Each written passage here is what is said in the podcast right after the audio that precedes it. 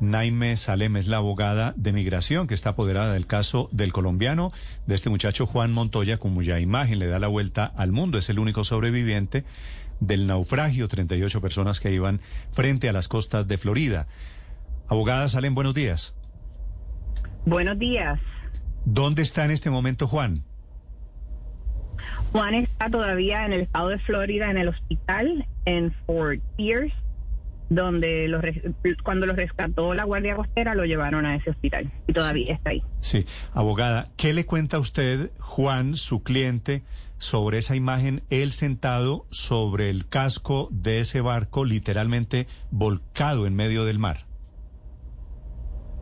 Ah, Juan está eh, pues traumatizado, lamentablemente lo que él sufrió es algo que no es fácil de superar.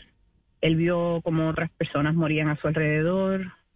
Él, pues, él estaba con su hermana, vio cuando ella desapareció, así que es, es un golpe muy duro para Juan y, por ahora pues nos tenemos que enfocar en darle ayuda psicológica para que él pueda superar este trauma y también pues que no lo vayan a detener las autoridades migratorias de Estados Unidos, que lo dejen en libertad para que se pueda reunir con su mamá. Abogada, en ese barco iban tal vez 39 personas, hay 38 náufragos desaparecidos, la verdad, con muy pocas posibilidades de rescatar a alguno ya con vida. ¿Cómo se salvó Juan? Mire, yo no he podido hablar con Juan hoy. Ahora, en unos minutos, tengo una llamada con él y y pues quizás él me quiera dar más detalles, pero no lo podemos presionar a que reviva toda esa experiencia hasta que él esté listo. Claro. ¿Cuánto tiempo tienen previsto será el tratamiento psicológico y físico de Juan? Porque, por supuesto, es eh, una experiencia, como usted nos dice, muy traumática, supremamente dolorosa, abogada. Así es, esto no va a ser algo que va a ser eh, de un día para otro. Eh, estamos coordinando. El gobierno de los Estados Unidos se ha portado eh, muy bien en este aspecto. Ya le proveyeron ayuda. tienen un equipo que le está ofreciendo Juan todas las ayudas psicológicas y también a, su madre, a Marcia.